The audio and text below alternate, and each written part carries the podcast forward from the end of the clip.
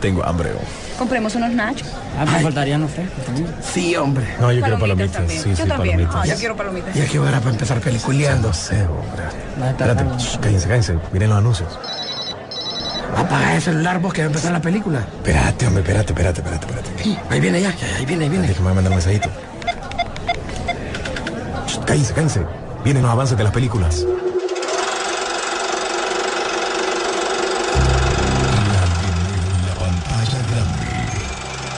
Rock and Pop Interactivo presenta.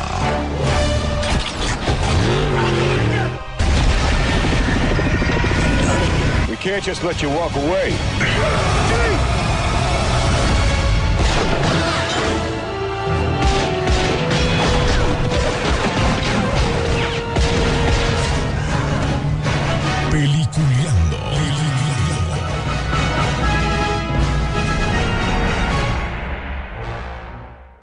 Así que, bueno, gracias a todos ustedes. Ahora sí, pues vamos a hacer la presentación que vamos a hacer. ¿Cómo estás, William?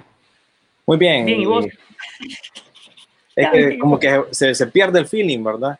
Pero bueno, Claro. estamos con ustedes aquí nuevamente. Buenos días. Estamos desde la Ciudad del Sol. Les saluda William Vega. Hoy pues no hay sol, pura lluvia, ¿verdad?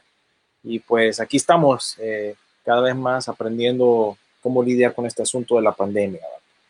Sí, Su, ¿cómo vas, Su?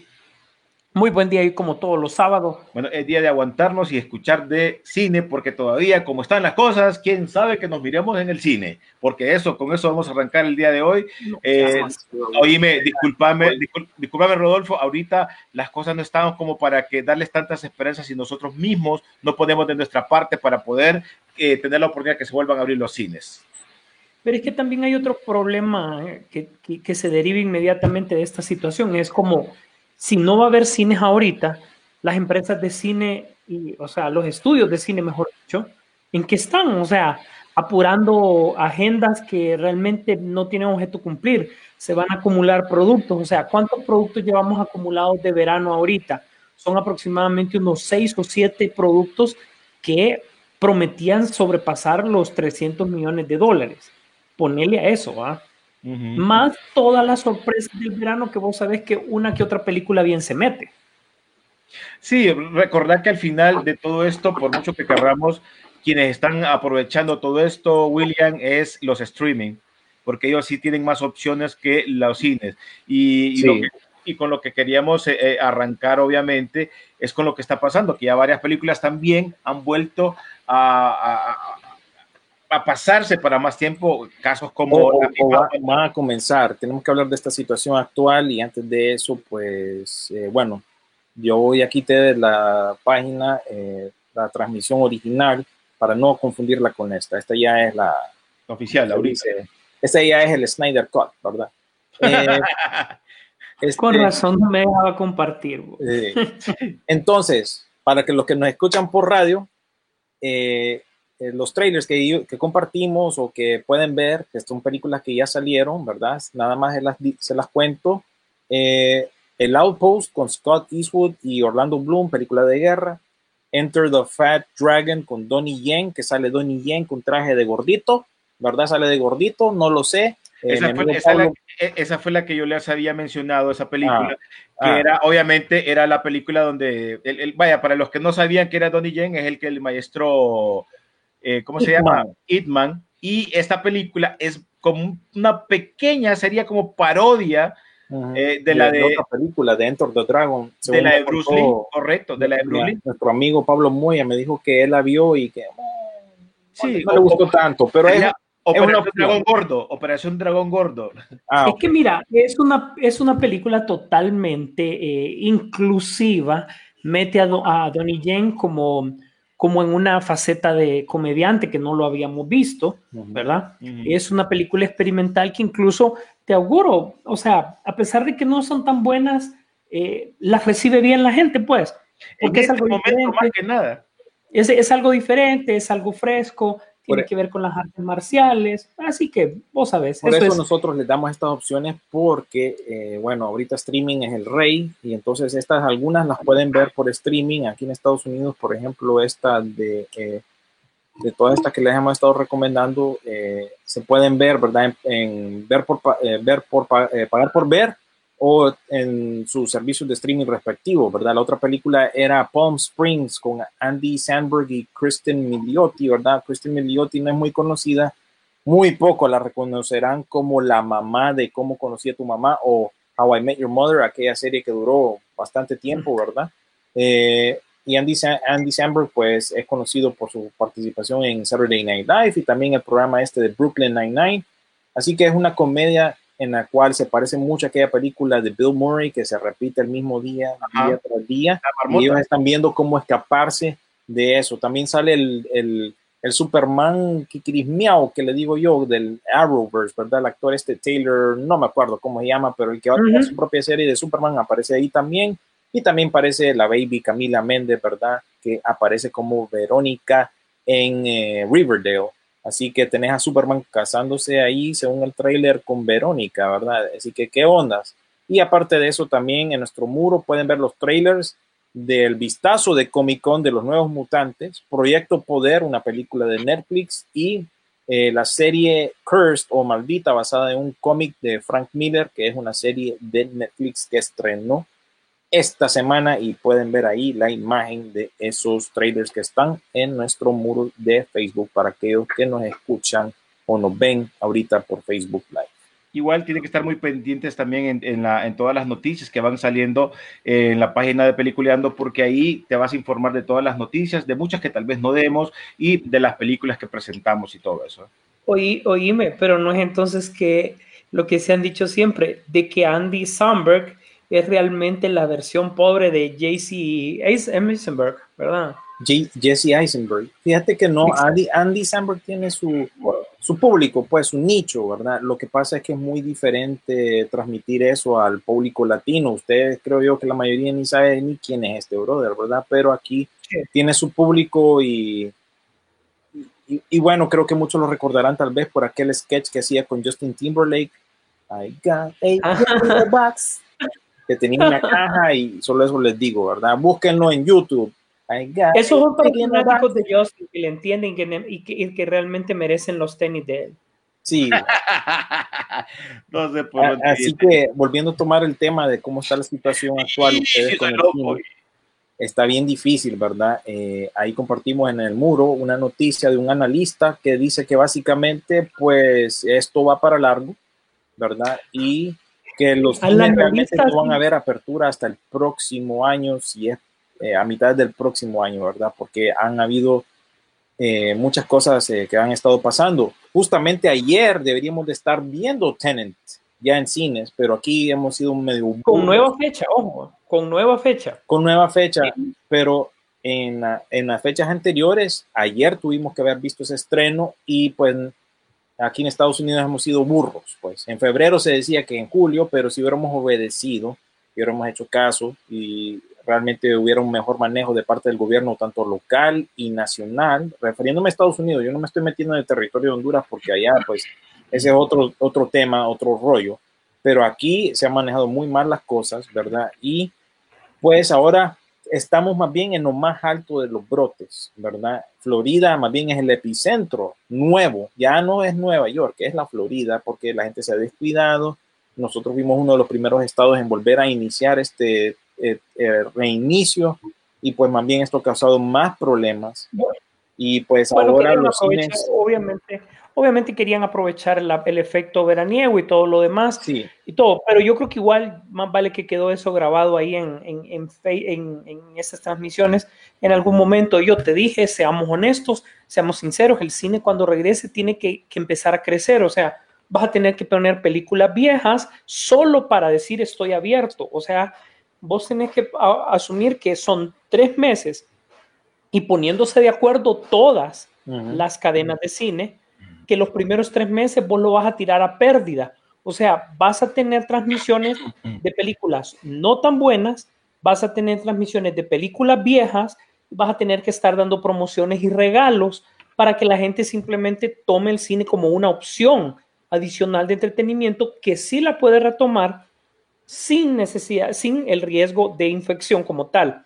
Entonces, Es que todo aquí- ese crecimiento de tres meses te va a llevar al hecho de que ya puedes garantizar un mínimo de personas que te van a llegar a ver la película. Bueno, ahora te voy a contestar lo que estás diciendo ahorita.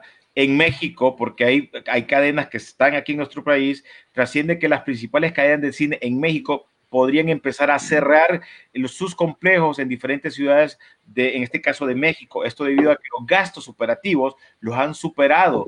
Estamos hablando de que no es ahorita, es desde que comenzó todo esto, le han superado obviamente sus gastos a gente que han, terminado corriendo y que los, estos gastos operativos han, han, pues, han vuelto locos que ya no los pueden seguir pagando, obviamente en sus diferentes sucursales. Sería la única forma para que ellos puedan evitar pérdidas para sus empresas. Estamos hablando de Cinépolis y estamos hablando en este caso, que esa sí no está aquí, que es Cinemex. Pero Sí, Cinépolis, recordad que Cinépolis es la, en México es la, la, la fuerte para la- Latinoamérica.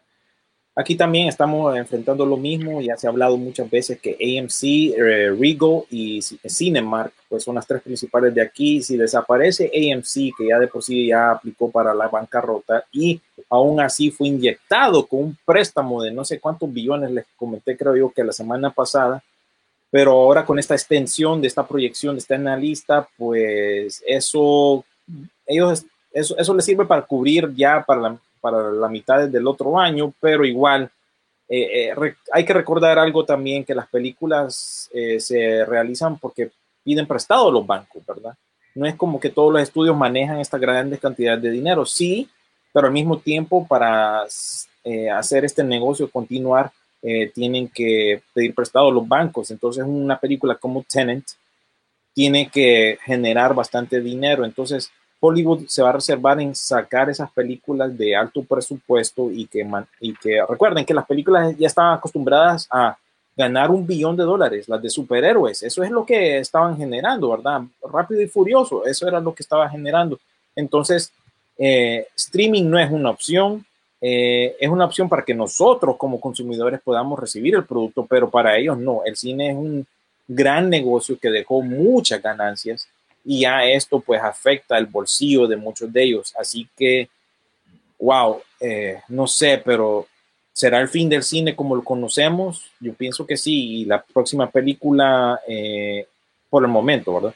Pero la próxima película billonaria creo que no la veremos en un buen, buen tiempo. Así que estamos viendo a ver qué, qué pasa realmente, ¿verdad? Con toda esta situación. Eh, Está muy, muy difícil cada vez más. Entre más se alarga esta pandemia, más difícil está para que eh, vuelva por lo- el cine, que es un, un aspecto pequeño dentro de todo lo demás que estamos viviendo, vuelva a la normalidad. Por ejemplo, si tú mira ahorita eh, películas como Tenet, que se estrenaba y que estaban casi fijas que iban a salir, ya estamos listos y servidos. La Mujer Maravilla, ya con una película ya lista, ya está. Ok, Ta- tal vez, fíjate que lo único que quizás pueda pasar que no af- que af- afecte a, a- a los demás es que ahora Estados Unidos va a quedar rezagado, porque aquí hemos sido burros, no hemos hecho caso y no hemos hecho las cosas como de- debimos de haberlas hecho. La solución podría ser para los estudios es que los estrenos ya sean eh, puestos para otros mercados, Asia, Europa, los lugares que han logrado superar esto un, un po- un poco mejor, ¿verdad? Tal vez América Latina.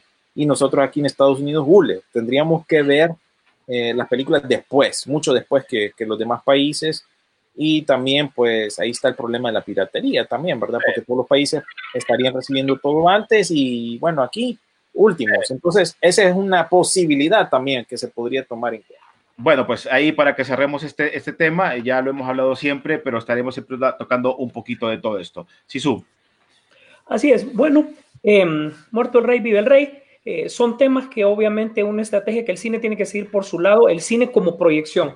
Pero igual detrás del otro lado hay una industria, hay un montón de, de engranes que se están moviendo y retrasos o no, se tiene que hablar de qué es lo que viene, porque el entretenimiento no puede parar.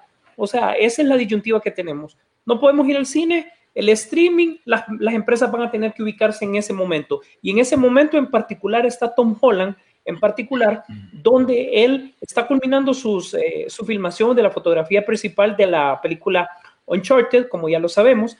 Sin embargo, ya debería de estar iniciando eh, pruebas de traje, pruebas de maquillaje, etcétera, etcétera, lo que le llaman para la anticipada Spider-Man 3, que a pesar de que venía para el 21, ya se ha movido para todavía eh, finales del 21, ¿verdad? Entonces Tom Holland eh, comenta, recordemos que Tom Holland si es algo por lo que él no está categorizado, es que se quede callado y a veces da, habla un poco de más.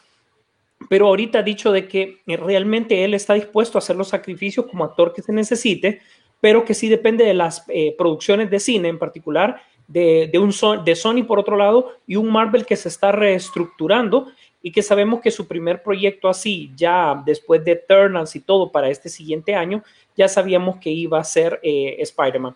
Entonces depende de ellos. Pero entonces pregunto, ¿qué va a pasar entonces con Black Panther? ¿Qué va a pasar con Shang-Chi? Y todas estas producciones que se venían en cola una detrás de otra el efecto va a ser que no solo se van a retrasar, sino que ya los hermanos rusos están hablando de que sí, eh, Secret Wars sería en efecto el siguiente gran proyecto cinematográfico, pero no nos engañemos, estamos hablando de ocho años por lo menos para que esto cuaje bien con un poquito de mostrarnos en estas películas y que vaya amarrando. De hecho, el proyecto de los nuevos Avengers o la nueva generación de Avengers no está cerrado del todo cuál va a ser la alineación original. ¿Qué pasa? Todos esos detalles obviamente eh, pegan en un efecto dominó que estamos viendo actualmente. Eh, sin embargo, sí es una buena noticia que al menos los actores durante estas dos semanas ya están posteando fotografías, ya están hablando de lo que están haciendo, no lo que deberían de estar haciendo. Entonces eso quiere decir que la maquinaria poco a poco se va moviendo. Yo creo que los productores deberían de empezar cuando estás haciendo estos proyectos, que sabes que una parte de tu producto va a ser presentado en el cine, pero otra parte de tu producto va a tener una mayor acogida en el streaming. Y el streaming va a cambiar la industria de cómo vemos televisión, eh, eh, de cómo vemos películas en la casa y muchos productos. La casa inteligente como tal se va a sumar al cine en casa para generar una experiencia tecnológica y sobre todo esto es más seguridad de que la gente lo sienta. El tema del cine, para concluir esa parte, es qué tan seguro te vas a sentir vos para poder ir al cine. ¿Te sentís más seguro en casa? Ok, si te sentís más seguro en casa, debes de estar dispuesto a pagar un poquito más de lo que estás acostumbrado para poder hacerlo y que las empresas aceptémoslo. Eso de que ganen billones nos alegra. ¿Por qué? Porque significa que van a haber más proyectos que nos gustaron. ¿verdad? Entonces, si el cine cambia, eh, Tom Holland por lo menos hemos visto esa parte, eh, saltando todo. Usted, eh, recuerdan que ahorita venía ya Comic Con virtual, se salió Marvel, se había salido DC y ahora encontró Disney este agujero que ustedes ven aquí para decir, bueno, hay contrato todavía con Fox que todavía no se ha cerrado. Eh, Fox no ha cerrado como tal, ya lo saben, ¿verdad? Entonces, ok, entonces hagamos en ese oído, em, Fox que tenía abierto en Comic Con, ah, pues tenía abierto tal y tal y tal cosa, ok, entonces, New Mutants, dejémoslo ahí, abramos un panel, ya estamos dispuestos. New Mutants, no nos engañemos, no va al cine. O sea, no nos engañemos en absoluto. Va a entrar por la puerta. Es más, te podría decir que al rato, al rato, en el panel de Comic Con, en casa, a rato el anuncio es, hey, porque van a tener un panel con los actores y el director, ¿verdad?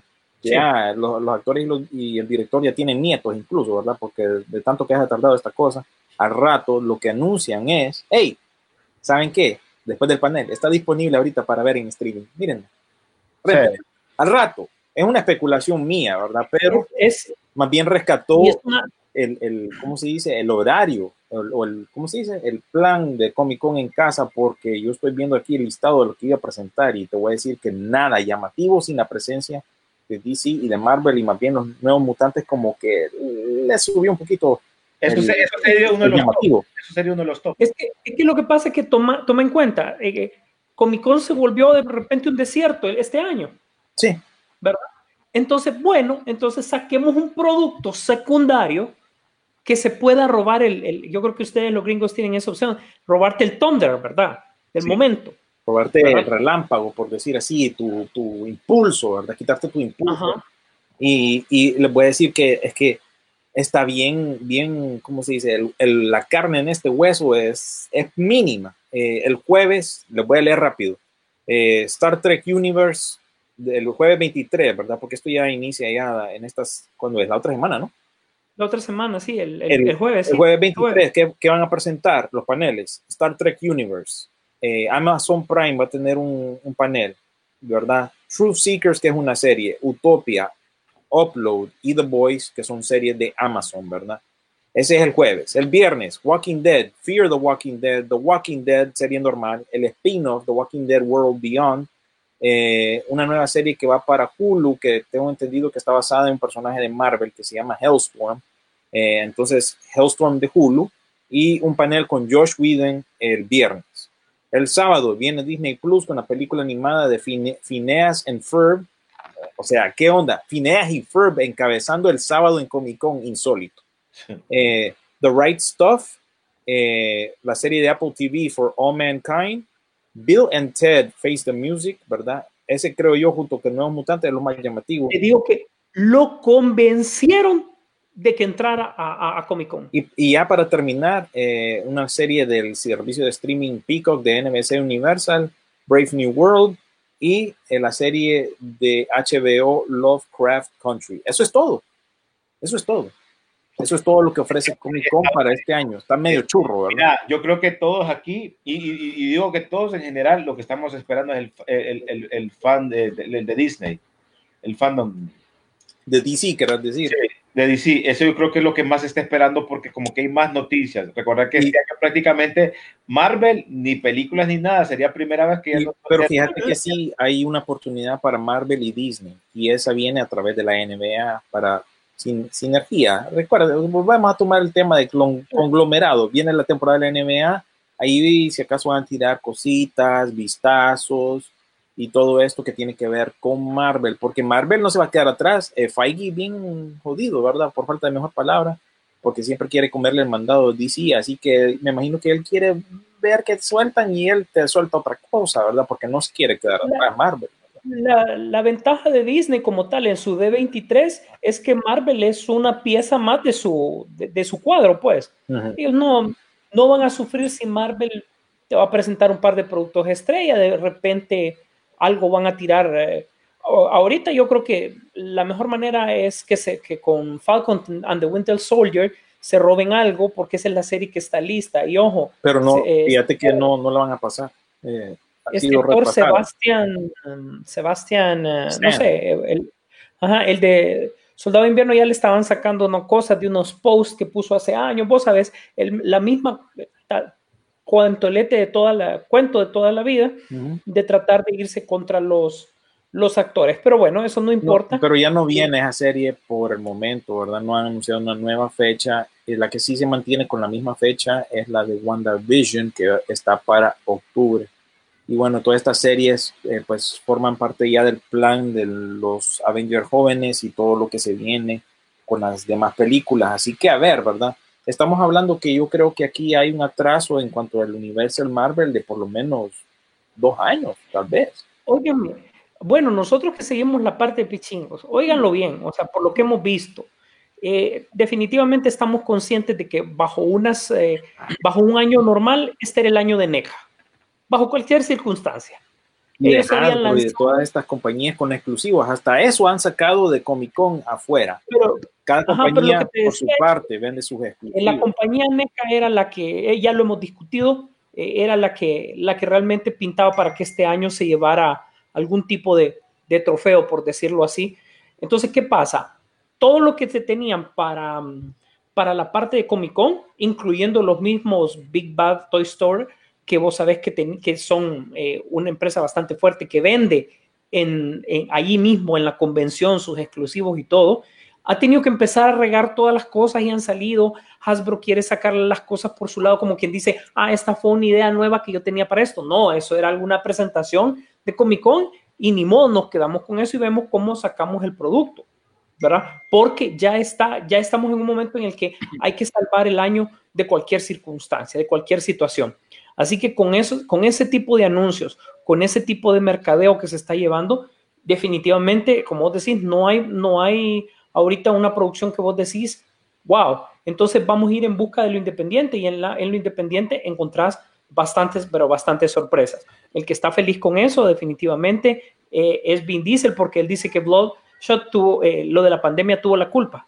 Él dice que eso fue, Pero que no fue que que la- esas películas como Bloodshot, eh, The Hunt, eh, Trolls, Scooby-Doo, Ali al Suavetón todavía se mantienen porque, bueno, es hay muy No poco hay nuevo más. Y genera dinero, ¿verdad? Ha Oye. generado dinero, pero no es, la, no es las cantidades que las que recibirías en, en- en cines. No es lo mismo, pero han generado ahí al Suavetón. Sí.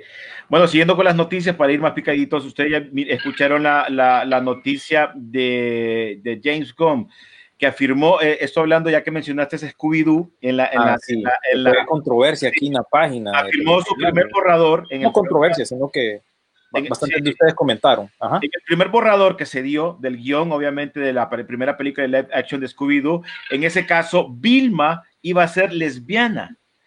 Sin embargo, Warner detuvo esa idea hasta que finalmente no se concretó. Lo más, lo más interesante de esto que en algún momento en las películas eh, animadas también como que estaban pintando para eso. En el 2001, Vilma pues era eh, explícita- explícitamente eh, eh, gay en ese guion original, pero el estudio seguiría obviamente suavizando y suavizándolo para que se pueda convertir en algo diferente. Pero a lo que voy yo, eh, te están cambiando todos los géneros. En este momento todavía, en ese, en ese 2001 no se miraba todavía lo que estamos viendo ahora que es tan común para las películas. En un cómic te pueden cambiar de género a un personaje, en una película te lo cambian, en un reboot te cambian de género, en este momento se ve. Para ese momento todavía hacerlo, los estudios le daban miedo pensar en ese tipo de cosas, aunque aunque el director lo tuviese, pero le daba miedo. Ahora, en este cambio, ahora más bien lo cambian, ahora es como común.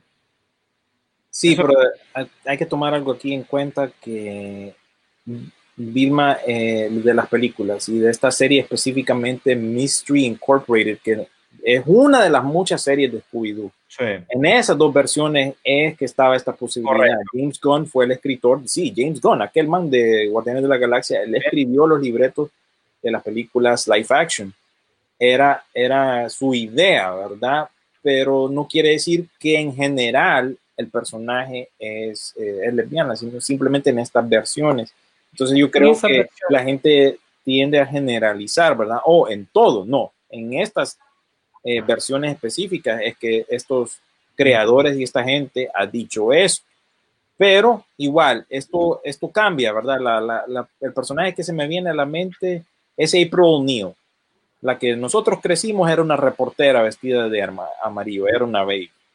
Pero eh, han habido otras versiones, ¿no? Una versión adolescente y ahorita creo que la más reciente fue Morenita y era, no era una reportera ni siquiera, era un- una hacker. O sea que cada generación va a tener su versión del personaje.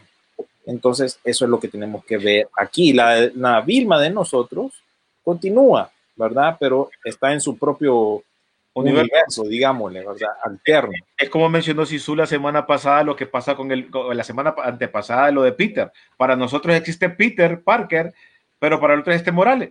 Ujú. Y ahí, Sí, es- Pues, es entonces hay que- no hay que ser tan así, ¿verdad? Con respecto a esos cambios. Sí, cuando es algo que, como que te digo, es parte de una línea principal y definitivamente lo cambian por completo, ¿verdad? Y ella, ella es así cuando ya nos ponemos nosotros a la defensiva. Eh, por ejemplo, Thundercats o qué sé yo, tantas es que cosas que han salido ha pasado con todo, ¿va, Sisu? Todo ha Ha pasado, pasado con todo. Al final los cambios Sí. están y ¿qué vamos a hacer? Ni modo. Pues eso es, incluso te voy a decir, eh, analizando un poco la cultura pop, cómo se ha movido en estos tiempos, eh, sabemos que la gente ha tenido más tiempo de pensar en las soluciones, pero no, ha pensado más bien en más problemas, ¿verdad? Eh, desgraciadamente así es. Y ahora, ¿qué es lo que hacen? Que a través de las redes sociales levantan un poco de, de polvo con esto. O sea, creo que lo de Bilba no era necesario decirlo ni mencionarlo, pero como ahora está de moda, ok, bueno, vendamos un poquito más porque el chip me vende. Exacto, James Gunn, ¿cuál es la necesidad? No, pero como ahora Ninguna. hay que sacarlo a relucir, eso es lo único que a mí me molesta un poco, ¿verdad? ¿Y por qué ahora? ¿Por qué no? Si realmente esa era tu idea y no la hizo el estudio, ¿por qué ahora lo sacas a relucir? ¿Por qué no antes, eh, hace un par de años atrás? Porque estas películas no, tampoco son nuevas, ¿verdad? Entonces, eso es lo único que yo veo así como medio raro, ¿verdad? Como queriendo aprovecharse del momento y eh, sacar, sacar algo re- eh, relevante. Ahorita ah, aquí en Estados Unidos hubo una controversia con una franquicia de sándwiches que iba a sacar el sándwich eh, en vez de BLT, que para los que no saben, el BLT es el sándwich de bacon, lechuga y tomate, ¿no? Entonces le iban a cambiar el nombre a BLM o BLM, Black Lives Matter, el sándwich de Black Lives Matter. Y entonces ahí salió la controversia, ¿verdad? Porque querían aprovecharse del momento, ¿ah? como que diciendo, eh, eh, ellos queriendo transmitir de que son, ah, nosotros entendemos, nosotros pues estamos en el movimiento, por querer hacer eso, más bien plancharon y ahora más bien están boicoteando todo el mundo esa insensibilidad que hubo de parte de esa franquicia que no ha comentado al respecto, pero fue algo que salió en internet y se propagó, ¿verdad? Entonces, ah, lo que quiero decir en pocas palabras, ¿cuándo es genuino y cuándo ya es parte de querer ser parte de la Ya no se sabe. Ya no. ya no se sabe, ya no se sabe. Simplemente ya no se sabe porque eh, eh, perdió la objetividad en este asunto y realmente nos desviamos del producto principal, ya no vamos a saber, eh, eso es lo que yo temo, que ya vos no vas a saber si el producto fue bueno o fue malo, es si fue o no inclusivo. Sí, incluso aquí tenemos una pregunta para ya leer un par de comentarios. Eduardo Cafati, que siempre nos escucha, ¿qué opinan de Yasiva Leslie como Batwoman y la interpretación de Jude Law como Capitán Hook en la nueva película de Peter Pan y Wendy? Eh, no sé. Ya, ya Bueno, habíamos eh, comentado de- con, con este cambio, ¿verdad? De Batwoman. Que no es Batwoman como tal de los cómics, no es, ¿cómo es que se llama? Catherine Kane. Sino que es otro personaje nuevo. Ahí sí yo, ok, cheque pues, es un personaje nuevo, háganlo como ustedes quieran. Ahí no, no tengo problema con eso. O sea, es, es un personaje nuevo siguiendo la temática de Nolan, ¿verdad? Que cualquiera puede ser Batman, ¿verdad? Eh, es un símbolo, eh, retoma, eh, agarran un nuevo personaje y lo convierten en Batwoman. Yo creo que eso fue una decisión muy inteligente sobre la jugada en vez de buscar una, mm, un cambio de... Sí, De- de actriz. todo a Black, a Bla- a Black- Batwoman, ¿verdad? Sí. Y- Así es, y como DC va un paso adelante con este tema de la inclusión, el racismo, que lo acabamos de cerrar, pues a ellos les vino como anillo al dedo esta situación, lo aprovecharon y vámonos, ¿verdad? Ujú. En cam- eh, para lo de la película de Peter and Wendy, yo insisto, o sea, Dios mío, cuántas versiones hemos tenido de Peter Pan y parece que se les olvida que la última buena versión que nuestra generación aceptó fue Hook. Garfield, sí. Aceptemos. Ese, ese me recuerdo haberla visto de niño, sí, en el cine, de las pocas que me recuerdo, sí. Esa fue un Dustin Hoffman, Julia Roberts, um, dirigida por Robin Steven Williams. Spielberg, ¿verdad? Ese fue, fue la última, sí, tienes razón, y de- desde entonces han salido varias versiones diferentes, una con Hugh Jackman también, ¿verdad? Pero Unas se van por un lado, otras se van por otro. Todas, o sea, Jude Law no le meto miedo de que va, va a sacar el, el personaje. Él, él, él entiende, él le va muy bien. sí, pero no sé qué tan necesario es otra versión de Peter Pan, no es necesario. La, la- el, el- su tono eh, de voz, él lo saca súper inglés cuando quiere, lo modifica un poco norteamericano cuando lo desea. Eh, realmente él va a ser una buena personificación. Otrora sería eh, eh, enfrentarlo contra otros actores de su época, Justin Hoffman o no sé qué, pero para la versión que siento que tienen planeada, va- pinta bien. ¿Qué tan necesaria sea? Ya, paremos de contar. Sí. Oíme, otra de las noticias también, siguiendo que ya se estrenó el tráiler o el teaser de la serie que se va a estar transmitiendo ahora de Chucky. ¿Te acordás que habíamos hablado de eso? De que Ya está el trailer. ya está el tráiler y el creador, y este es del creador original de, de, de, de Chucky, ¿no? De Don Machini, que ya obviamente se encuentra desarrollando esta serie de televisión de este famoso personaje de Chucky, el muñeco diabólico. Y este proyecto pues, lleva un buen tiempo cocinándose y recordar que desde que salió aquella película, que, que todo el mundo estaba como que se le hubieran puesto otro nombre, ¿no? Chucky, que no tenía nada que ver, y en muchas otras películas que no ha seguido lo que nosotros crecimos, creo que de las primeras películas que sí eran de él, y, al final pues eh, eh, no se iba haciendo, entonces él se metió el rollo de hacer una serie, obviamente basándose en este muñeco de Chucky. Pues eh, Mancini pues finalmente reveló pues la, ventana de este lanzamiento, lo que menciona Sisu, ya aparece el teaser o, o trailer de Chucky junto eh, a, para que toda la gente lo pueda ver, ya lo puede buscar en eh, YouTube y disfrutar y a ver qué les parece esta nueva línea, ya no de película, sino que como serie. Ahí está en nuestro muro también el, el trailer Sí. para que lo puedan ver. Chucky, Chucky. Pucha, que a mí todavía me da miedo de pichingo. Pero, bueno, a mí siempre me dio media papada. Sí, es más, yo no sé cómo dormir. Vos, que vos tenés un pichingo de esos ahí, creo.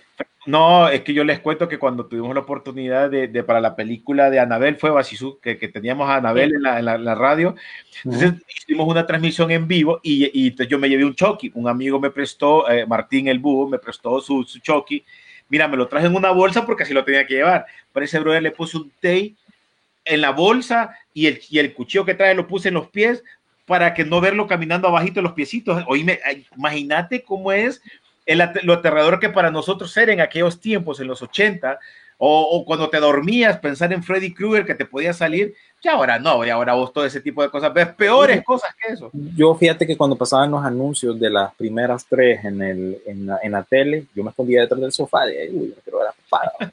Lo peor es que eh, lo peor es que mi prima tenía un muñeco similar. Yo lo voy a buscar ahorita en, en, en internet y les voy a enseñar la imagen. Se llamaba My Little Buddy. Y ese My Little Bun- Buddy lo tenía mi prima. Es, es muy similar a Chucky porque usaba los tirantes. Incluso yo tengo una, voy a buscar una foto que tengo, tengo ahí con mi papá y, y el tal My Little Buddy, ¿verdad? Entonces, ver ese trailer o ese anuncio en la tele, ¿verdad? Y ver el pichingo que tenía mi prima, dije yo, "Mm, ah, no me está gustando esta onda, ¿verdad? Pero bueno, es, es parte del... No, Fe, ya lo vi ahorita. Es la, es la, esa es la versión. Ya les enseño la, la imagen, ah, pero voy a leer un par de comentarios aquí que tenemos a Gerardo Ferrera, dice, Buen, buenos días mis amigos, aquí como siempre pendientes del programa, saludos a los tres, esperando las recomendaciones de esta semana. Esta semana me voy a ir al estilo Sisu Underground. I'm going, I'm going, I'm going, I'm deeper underground. Sí, hoy sí ya me voy a poner serio, ¿verdad? No les gustó Dos Locas en Fuga, ni tampoco les gustó Hobbs and Shaw. Hoy sí ya voy hardcore, como dicen. David Villalbir dijo, yo estoy de acuerdo con esos cambios cuando son relevantes para la trama o la historia, pero cuando es solo en moda, no. Ya muy de acuerdo. O por-. O marketing, como siempre. Ujú. Ahí estoy muy de acuerdo. Oíme, ya viste que, ay, qué carajo, ya se me fue la papada. Este, Pedro Almodóvar ya obviamente está comenzando ya con lo de la película de La Voz Humana, creo que se llama, es un documental, ya está haciendo sus, eh, sus, eh, eh, ya está trabajando y con esta Tilda Swinton, así es que se pronuncia, Swinton. Obviamente Tilda todo, sí, todo con, con sus medidas de seguridad y todo eso, pero lo que estábamos hablando, muchos personajes o muchas eh, historias, películas, series, ya están trabajando, todo con medidas de seguridad. Muchas de ellas, por eso yo te mencionaba al principio que creo yo que el streaming es el que tiene más ventaja ahorita, mucha más ventaja que el mismo cine. Uy, qué feo eso. Ese, ese es la tal figura de My Little Buddy, que era una figura Sí. que se vendía bastante en los 80 aquí en Estados Unidos y también tenía una hermanita, My, My, My Kid Sister se llamaba, era, uh, imagínate, casi igual, pues. eh, yo creo que da, da menos miedo Chucky. Da Sí. menos, da menos, sí, pero mira, yo viendo esas cosas dije, mm, Uy, y con, esa, y, con, y con ese suétercito inclusivo quiere decir que te va a dar. Cállate, no da miedo eso. Son cosas, son cosas que no se pueden ver si su menos mal que es de día. y es de día. Oíme, vos sabés que películas como, como a mí El Exorcista, yo no la puedo ver yo solo y de noche, va. Nunca la he visto ni la ver. Me modalite peor todavía. Ni Sabrina, la, la semana pasada que estaban hablando de Sabrina, yo, Casualmente ahorita, sí, lo de Sabrina mero cachudo, ojalá ahí, no. Va, que se va a, a cancelar, pero va a haber una temporada más para el cierre. Dice que también Sabrina, obviamente, va a aparecer en, en, en las temporadas de Riverdale, como mencionó Sisu también. Tiene que ver mucho porque viene basado de las, de las series de Archie, donde van incluido, como mencionó Sisu la semana pasada, eh, de Pussycat Cat, estaba, estaba Archie, eh, Sabrina y no sé quién eran los otros. Yo, yo siendo Pussycats era parte de esa línea también. ¿sí? Entonces, por ahí eh, quisieron hacer una serie, no funcionó, pero en este momento ya, ya confirmaron que va, va a haber un spin-off donde va a aparecer Sabrina dentro de la serie de Riverdale. Pero es para el cierre de todas maneras, ¿va? Están, están aprovechando ya que todo, diciéndole adiós, pues de una manera. Sí, eso ya tiene que ver también con los cómics, ¿verdad? Y las versiones modernas. Esto no es nada nuevo, ustedes. Eh, estas versiones de Riverdale y de Sabrina, y quizás me extraña que no, hay- no hayan sacado una versión nueva de, de the Pussycats, ¿verdad?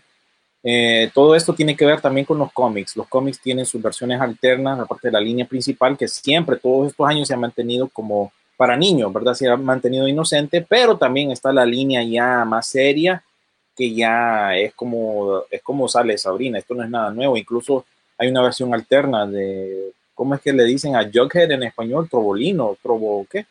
¿Cómo se llama? El amigo de Archie. Ajá. Bueno, la cosa es que en los cómics hay una versión que el, el brother es un hombre lobo. Él es Torombolo. Torombolo hay una versión que es hombre lobo y eh, Verónica hay una, una serie de cómics donde es vampira, entonces se llama Vampirónica, algo así. Oye, Pero mira- mira, en vez de My Little Butter, prefiero mil veces a este. ¿va? Este, No, este me llegaba, ¿verdad? Mi monstruito, para aquellos que tal vez son Sí. ochenteros, ¿verdad? Mi monstruito era más, más macizo.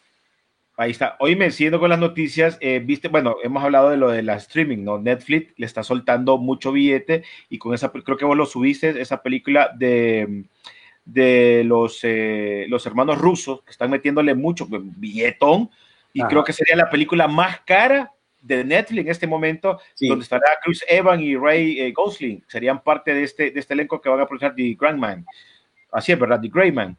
Eh. Oíme, un buen billete. Por eso te decía yo que el, el- ahorita quien está aprovechando mucho, donde, de donde ve Netflix, creo que es el primero que lo tenemos acá aprovechándose de todas estas producciones. Y creo que el otro que por ahí va es Amazon. Sí, porque tienen billete, ¿verdad? Y Apple, pues tarde o temprano también se mete ahí en ese asunto, ¿verdad? Porque Apple también obviamente tiene dinero. Sí. Ahí, ¿vos opinás, Isu, de que, de que la, la- esta puede ser una de las películas más caras ahorita o vendrán más de estas? Mira, esta es la- para mí es la punta del iceberg. O sea, el otro año va a ser un año fregado para el cine porque cuando la primera película que esté pactada, vaya, digamos, estoy suponiendo, solo pónganse a imaginar ustedes, Mulan va a ser la primera que van a lanzar en el año. Pongámosla. En algún momento esa es la primera. No me digan cuándo. Va a ser la primera. Le van a perdonar que haga poco dinero porque no importa la calidad, sino que la gente no se acostumbró a regresar al cine. Sí. Vámonos bien. Cuando ya una película así como mm, del talle de Mujer Maravilla, Viuda Negra, que tiene todo, tiene el campo pero planito, bajo circunstancias normales y extraordinarias, de ser una película taquillera, no lo logre, los estudios van a decir, nosotros tenemos que retomar nuestro, nuestra manera de hacer cine porque es el streaming el que va a cambiar las maneras de hacer las cosas. Ahí es donde tenemos que ver cómo vender mejor, ¿verdad? No sé qué se van a inventar, o sea, yo ya me puse a ver, de repente ya te van a vender el token físico para que vos puedas um, ver la película, porque el problema es que recordad que cuando están viendo la película vos no podés determinar qué número de personas te está viendo, ¿verdad? Y estás perdiendo la entrada individual. Entonces, un algoritmo que te puede resolver es el token. Vos recibís el token de la película, pones la película, activas el token, te da un código, vos ingresas el código y ya lo ves y el código se venció, ¿verdad? Es una manera de tener físico. Físicamente te van a enviar algo con ese token que te complemente el precio del boleto y la experiencia del cine como tal. O sea, te estoy diciendo, esto no lo leí en ningún lado, eso es lógico, como sería la manera de empezar a proteger tu, tu producto. Recuerda que igual nosotros trabajamos en seguridad informática. Yo me puse a pensar un día cómo poder cambiar esto. Y hasta el momento esa es la única manera de, de- verlo.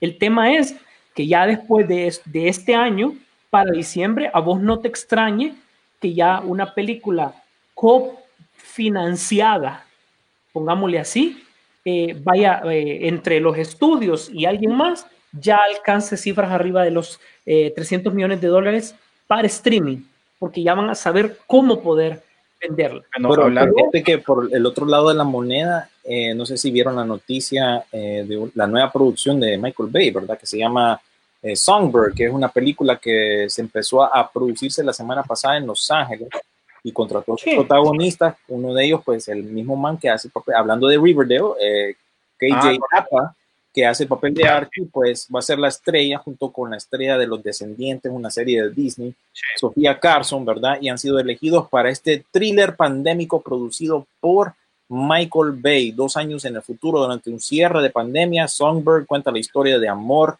de encierre entre un mensajero de moto llamado Nico, que tiene una inmunidad rara, y Sara, una joven artista, ¿verdad? Demi Moore también está en el reparto como la matriarca y también en la hoja pues están otros actores, pero es uno de los primeros proyectos que está llevándose a producción y se mira más bien que como para eh, eh, reducir gastos, pues están aprovechando la pandemia y que no hay gente afuera y la van a hacer, ¿verdad? Entonces, por un lado tenés esa, ¿verdad? Que están aprovechándose del momento también, ¿verdad? mira, mira, ahorita les digo, Netflix ya también ya reveló primera vez, obviamente, eh, eh, en la historia cuáles son las películas más vistas para ellos en su momento.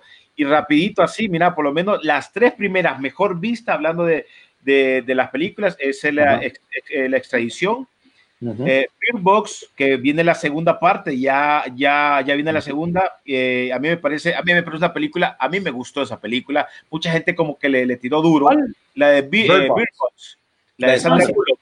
Pero a mí. tenía para continuar, sí. Correcto. Y Spencer Confidential, que es otra de las películas, son de las tres. Ah, pero ese, era el trato de, de Mark Wahlberg, era que si este pegaba, eh, que le soltaran dos más. Imagínate, son de las tres películas ah, en este momento más vistas y ahí después de esa sigue la de la de la de este mm, el de Deadpool, oh, se me va el nombre. Eh, Seis Underground, que es la, la, de Michael, Bay. De Michael Bay, ese está como cuarto lugar. Monder Mystery, esa sí no sé cuál es, no la he visto. Eh, Triple Frontera también está dentro de la, de la, del top 10. De, buenísima movie. Este, buenísima movie. Esa película yo, para mí tendría que estar más arriba, pero bueno, es cada quien. pero, fíjate que viendo esas películas, verdad que hay como un no sé ustedes, pero verdad que hay como un cierto look, un cierto ambiente que traen las películas de Netflix. Que vos las ves, vos ves el tráiler y sí, es de Netflix. O sea, hay, hay, una cierta, ¿cómo se dice? Es como un logo que ya se sabe que es de ellos, como una... Ya sabes qué esperar. Digamos, digamos esta, que está en, en, nuestro muro esta semana, esta película con Jamie, Jamie Foxx y Joseph Levitt Gordon. Proyecto Power, Proyecto Poder. Se, mira, aquí como que... ¿Me, entienden? Tienen una cierta como expectativa. te digo que eh, Charlize Theron, que hoy por hoy es la actriz eh, más cotizada de Hollywood, como la actriz mujer más eh, cotizada de Hollywood, no lo podemos negar. Vos a Charlize Theron la pones a hacer lo que ella quiere y te lo hace, ¿verdad? Incluso esta película que pintaba para que ser diferente, no estoy diciendo mala, sino que diferente, está en Netflix, se siente el ambiente de Netflix. Vos le empezás a ver y vos decís, muy buena idea, muy buen todo, pero no lo sentí que hubiese sido un producto de cine todavía, sino que siempre en el área de, net. Por cierto, muy buena película esta, eh, William, ayúdame con el nombre, esta ahorita, la que vimos hace una semana. La vieja guardia. la vieja guardia, basada en cómic también.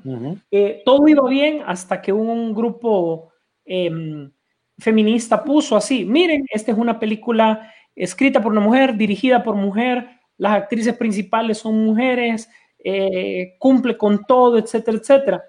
Entonces, si nos vamos a poner ofendidos, actuemos por todos lados, porque el único stray guy que salió ahí lo ponen de traidor. O sea, realmente peor, un estereotipo peor si nos podemos analizar.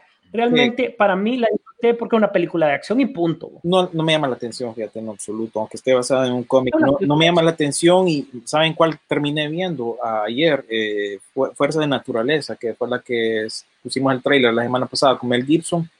Y, y, y sí, cumple con la expectativa que yo creo que tenía su porque parece que ya cuando van a, a resolver o terminar la película, como que se les acabó el presupuesto y con mis papás quedamos con más preguntas que con respuestas, pues. Y Mel Gibson sale muy poco en esa película. Tenía buena trama, buena idea, pero a la final creo yo que como que se le gastó el presupuesto y no quedamos satisfechos con el final porque de repente estás en medio de la acción y, ah, sí, y esto pasó, tú, tú, tú, tú, ya, quedó resuelto. Y entonces no la recomiendo, le voy a decir la verdad. Para ver una película reciente, mejor miren eh, eh, Greyhound con Tom Hanks, la, la de la batalla oh, naval. Esa sí es movie para cine que lastimosamente pues ya pasó a, vida aquí en, en, servicios de streaming, en Apple TV Plus, ¿verdad? Esa sí la recomiendo. Esta de Fuerza de la Naturaleza, mm, mm, no like that. No va. No va. Bueno, pues em, eh, Noah Centino, ¿qué ondas? Tenemos noticias de él, reclutado, ¿verdad? ¿A quién? A Noah Centino, el actor, el actor número uno de películas de internet. El He-Man, que de por sí yo también, y este man iba a ser He-Man, ¿bo? Y- pero, pero, pero resulta que. Sony la mundo del, del, del, del schedule o del, Pero- del, es- planificador. es. El asunto es que, como sabemos, él estaba obligado a una cosa en particular para ser He-Man, Sí. ¿verdad? Echar músculo, se, ¿verdad? se- está- se estaba poniendo Mulín y más bien con la cancelación, postulación de He-Man, más bien eso le ayudó y más bien eh, va a pasar a esta película de Black Adam junto con La Roca, ¿verdad? Y algo estoy notando No. yo que te- si estás participando en una película con La Roca es que tienes que estar mamey, ¿va? Y si no, Sí, puedes y sobre todo. Efron, ¿verdad? Sobre todo el personaje que se está echando, nada más ni nada menos que El- Atom Smasher. Ay, sí, pero imagínate, no, no cuadra, pero fíjate que es una de esas cosas que yo pienso que al rato a este brother no, no le van a poner el traje tal y como es en los cómics. No espero yo una versión leal, porque aparte de todo es una producción de La Roca y de su producción Seven Bucks, así que ya sabemos qué esperar, ¿verdad? Por eso yo les ponía como recomendación Hobbs and Shaw, para que miren Mira, detrás de todo ese, ese, esas capas de te voy a decir una babosada, cosa. tiene una lógica porque da din- hace dinero y la van a aplicar con esta. Eso es lo que yo temo con esto. Ok, mira, está claro que este es el albur de la, de la sociedad de la justicia, ¿verdad? Ujú. Contra Black Adam, Correcto. ¿verdad? Porque si hay un Loki para los Avengers, entonces ellos quieren replicar eh, simple y sencillamente una, mm, que Black Adam se enfrente contra la sociedad de la justicia. Eh, Vos sabés que tiene que existir el enemigo intelectual. Doctor Fate va a ser, eso ni lo dudes y marca mis palabras ahorita. Pero, Va a pero ser fíjate, Doctor- pero fíjate que como va a ser producción de La Roca, ¿vos crees que lo van a sacar tal y como es en los cómics? Que el actor, No, el actor que digo. escoja no va a querer estar detrás de un, de un casco No. todo el tiempo. No, eso, eso, so- eso, va- vas a ver que eso, siempre lo de los cascos, eso ya es un, es un evento que va para, para, para afuera, así como Thor, pues. ¿verdad? Entonces sí le van a poner un, un- un traje muy bonito, muy actual, muy moderno, pero no la máscara. Y en el caso de, de- vos sabés, yo- a mí me extraña que no se haya buscado un, o, o lo va a dejar de último, porque para mí la pelea entre eh, Adam Strange con, con alguien de la Sociedad de la Justicia que fuese más icónico era con Carter, o sea, con el hombre halcón, ¿cierto? Pero si te estás buscando a este man, es para que la coreografía de pelea con la roca se vea bonito. Recuerda que el casting lo está haciendo la roca. No nos perdamos. Sí, Sí. exacto, ese es mi punto, ¿verdad? Que no, no lo dije bien, pero sí, eh, básicamente una producción de La Roca y, y él es el que tiene que salir a relucir ahí en esta producción, ¿verdad? A pesar de que van a haber personajes mm, eh, conocidos como Hawkman, Hawkgirl, eh, Adam Smasher, en fin, lastimosamente, eh, no sé, no sé qué pensar. Yo la semana pasada les explicaba que hay varios campos dentro de DC y pues La Roca resulta que maneja las películas de Shazam y de Black Adam. Ese mundito dentro de DC él lo, man- lo va a manejar. Así que esperen ver eh, el resto del cast o del elenco. Esperen ver gente como este brother, ¿verdad? No muy conocidos que van en ascenso y que Pero no le que le dijo, le dijo la roca, venite, vení, vení, ponete él. Peleamos. Y vio que se vio bonito. Bueno, ¿verdad? hasta el Vio mismo director de, del Crucero de la Jungla está detrás de esta producción de Black Adam y él, la- y bueno, esa es otra producción La aunque Roca de. Disney, pero es una producción de La Roca, o sea que ya saben que Ya- a lo ya- que vamos, ¿verdad? ya- No, no tengan muchas expectativas. Oye, ya me imagino la roca. Venite, va, sentate ahí, va a ponerte, levantemos igual, va a ver si es cierto, vale. Se ponen los dos haciendo en el gimnasio a ver si es cierto. Sí, sí, Zac Efron dijo hace poco que, eh, ¿cómo se llama? Que él eh, hasta, hasta un, después de que filmó Baywatch, Ajá. como que no sé cuánto tiempo pasó que no, que el brother no, no comía pan, pues ya que ya se olvidó de ese asunto, pero dice, si voy a estar en una película con la roca, tengo que ponerme mamey. Dime si te acordás La Roca cuando sale en aquella película, ay, colera, que salía con un león aquí que era eh, Hércules. Hércules. Oye, Hércules. Imagínate. ¿Te acordás tú que para esa, para esa película eh, el brother se puso a No, trabajar? no, no encontré mi, mi traje de Atom Smasher. Ah, se, bueno. se- se- trabajó más de lo normal porque él ya quería verse, quería, quería verse como Hércules. O Para- aquella otra con Mark Wahlberg, ¿verdad? Que hizo Michael Bay también. eh, Sí, pero esa Raymond fue Green. antes, correcta, pero esa fue antes. te estoy y los hablando dos de ahí, él, ¿verdad?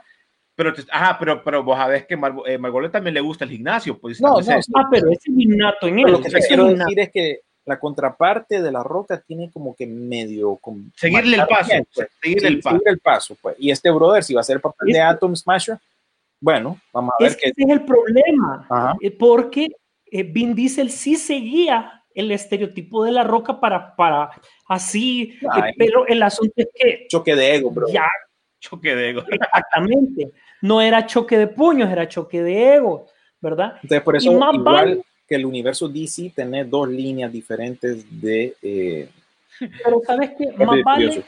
La Roca y, y Vin Diesel resolvieron las cosas. Una cosa es, nos peleamos profesionalmente. Profesionalmente no podemos trabajar. pero Sin embargo, nos pusimos de acuerdo con los papeles, macanudo, hacemos el dinero que cada quien quiere, seguimos la línea que cada quien quiere, la franquicia sigue ganando, no hay problema, no vamos a sacrificar nada. Y, li- li- y listo. Y el He-Man, y el He-Man, y listo. Me flashaste. Me flashaste.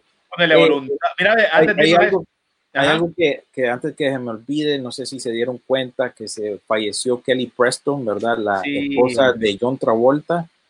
Eh, recuerden que esto ya viene después de que se le falleció el hijo, ¿verdad? El, el hijo mayor a John Travolta y a Kelly Preston, ¿verdad? En 2009. Sí. Ujú.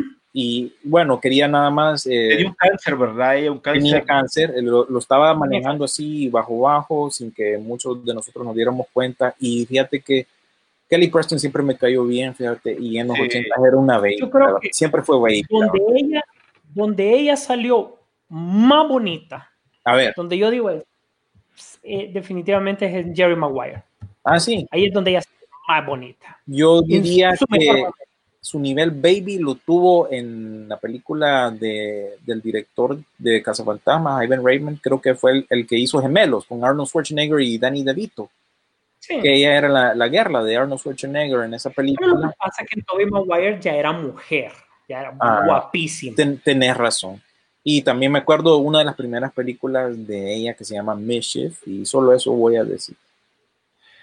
Ah, bueno, si nos vamos más Google es atrás, su mejor amigo, pero bueno, igual no quiero que pase por desapercibida esta actriz, ¿verdad? Aunque no salió en megas producciones, por decirlo así, pero siempre estuvo en el radar de, de- de muchos, pues, y para mí era una, se mantenía, aún, aún ahora ya grande se mantenía y siempre fue Mira, linda la, la- Mira, te, te voy a decir, yo creo que igual, eh, para, si nos vamos más atrás, su primera aparición, porque ella es de Hawái, su primera aparición fue en Hawái 5-0, en la serie de televisión ochentera, y de ahí lanzó su carrera para Hollywood.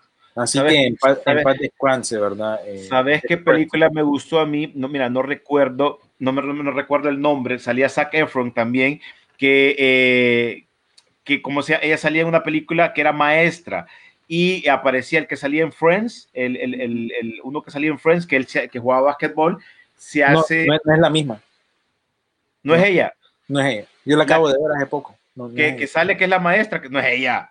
no, no es ella. Pucha, te tengo que buscar eso, porque yo, según yo, era ella. Es esta eh, Leslie, la esposa de Joe Apatow, este, Leslie, es una, una actriz que es como medio comediante, que salió una con Cameron Díaz y esta modelo, eh, bah, Puchica, pero si me esta modelo mí- de trajes de baño, ya se me olvidó, Kate Upton, eh, que se llamaba The Other. Woman, ¿verdad? O la otra mujer. según yo, estaba metido a rollos que era ella y, y a mí me encantó verla ahí, peor cuando se pone No. a hablar así con idiomas de pichingos. Oíme, pero ahí no estás poniendo donde sale enseñando la bu- Hay una que se, Eh, es un programa familiar. Sí, sí. hay, ese es para más tarde, ese es para después de las nueve. Eh, Pero no, bueno, que, que en paz descanse, no quería Sí. eh, pasar. Pero, pero hay que ponerla en la eh, carrera de ponerle ella. foto, por favor. Para la gente que no está viendo, pongan la foto de Jerry Maguire, que definitivamente es donde ella, para mí, súper ahí es donde alcanzó apogeo de Baby, decís vos. de Baby, Sí, sí, de baby Chichi. Sí, pero siempre fue, fue, fue linda, la verdad. Eh, Eso no lo vamos a desnegar. Eso no, oíme, En paz por descanse, cierto, hablando de, hablando de, de- de Netflix y todo eso, no creí yo que en algún momento esta semana salió ya que la, viste que la película de Bob Esponja va a ser transmitido por Netflix, ya como, ya está oficial. Sí, Ya la Latinoamérica, ¿verdad? Incluso adquirió los derechos. en nuestro muro se- no, no se habían desayunado que habían anunciado que Bob Esponja salió del closet, ¿verdad? Sí, es- hay otros que sí, estaban pensando todavía. Y Hay unos que creían todavía. lo único, lo único que eh, van a haber excepciones donde no se van a ver en Netflix, que sería en China, eh, donde Netflix no tiene presencia, y Canadá, por si... Y aquí, aquí no va para Netflix, aquí va para el servicio de streaming de CBS, CBS Access, ¿verdad? y, y en los demás sí ya vamos a Aquí está la respuesta, mira. Leslie Mann, que es la esposa del Ah. director Judd Apatow, que Gracias, Alejandro Vanegas. Judd Apatow es el director detrás de eh, El Virgen de 40 años, Knocked Up y la reciente Rey de Staten Island, ¿verdad? Y pues Ah. esa es la, ella salió en, en George of the Jungle también, ¿verdad? Era la, la, la chava de, de, de George of the Jungle. Sí, Sí, es que, es que la confundí, la confundí. Perdón, Sí. perdónenme, pues. No, Perdónenme no. la vida. no, broma. ¿Qué más Isu tenemos por ahí? Ah, sí, esa, esa salió en, en una película también ahí con Paul Rudd. This is 40. Es una película Sí. muy recomendada, por Igual, cierto. porque ella, ella es la esposa del, del director, así que por eso, incluso hasta la hija, pues, a las hijas de Judd Apatow, que son de, de este matrimonio de ellos dos, han estado apareciendo en las películas de él también, que hasta cipota más bien ya empezaron de chiquitas en aquella película de Seth Rogen con esta, esta me cae mal, esa es la pan sin sal mía, eh, ¿cómo es que se llama? Es de la Ponzi Sal mía. Sí, así como si uno le gusta Kristen Stewart, a mí esa actriz, igual ya está, me olvidó el nombre, que salía en Grey's Anatomy. En fin, esa actriz siempre ha tenido problemas, dicen, con los elencos. Y bueno, la cosa es que desde entonces eh, las niñas de. ¿No era la que era so- sobrina de Steven Seagal en Under Siege 2? Ah, sí, creo que sí, fíjate. Creo que sí. Sí, siempre me ha caído mal esa actriz. Y bueno, ella, eh, la- la- las hijas de Leslie Mann y de Judd Apatow siempre han estado en las Henry. películas de él y sale la más, la mayor sale en esta del rey de Staten Island ya, ya grandecita, pues ya para edad de, de universitaria, ¿sí? y que el tiempo pasa volando, pues. Ya, ya toca el timbre, vamos. Sí. Mm, Así es. Bueno, Y los últimos comentarios antes de irnos a las recomendaciones. bueno, que Los Hombres X cumplió 20 años esta semana, ¿verdad? Para aquellos que no sabían. eh, cumplió 20 años Los Hombres X de haberse estrenado la película original y eso me trae a la mente eh, darles una actualización a aquellos que ganaron premios eh, Ah, ok. durante el 14 aniversario de Peliculeando. La buena noticia es que, René, que ya... Los premios ya están en camino, ya estarán saliendo en estos días. Posiblemente la otra semana estaremos ya avisándoles eh, en, en cómo, estas semanas. sí, cómo vamos a hacer para hacerle la entrega, porque obviamente eh, Esa es la otra parte que está medio difícil, hacerles entrega las cosas. Usualmente los hacemos en las oficinas de emisoras unidas, pero obviamente no van a poder llegar por todo lo que ha estado pasando con la, la pandemia y aparte de eso no todo el mundo sale el mismo día, tengo entendido. correcto. En fin, a- a- está complicado eso, pero nada más dándoles una actualización de que los premios eh, hoy sí más que nunca están más cerca de, de ustedes, eh, de, de los ganadores, ¿verdad? Así que una pequeña actualización para ustedes, ¿verdad? Que tal vez se han estado preguntando, qué mentiroso, ¿a qué? ¿O qué nunca mandaron? No, No, toma no. tiempo, ¿verdad? Pero lo bueno es que ya por lo menos están en territorio nacional, por decir.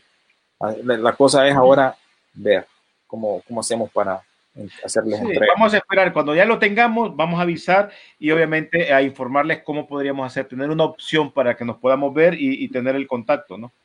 Ok, vamos a leer comentarios también. Eh, Ortega Ortega Jr. dijo, ajá, ajá, nosotros de niños teníamos una muñeca Anabel original de trapo, infancia traumada, dice.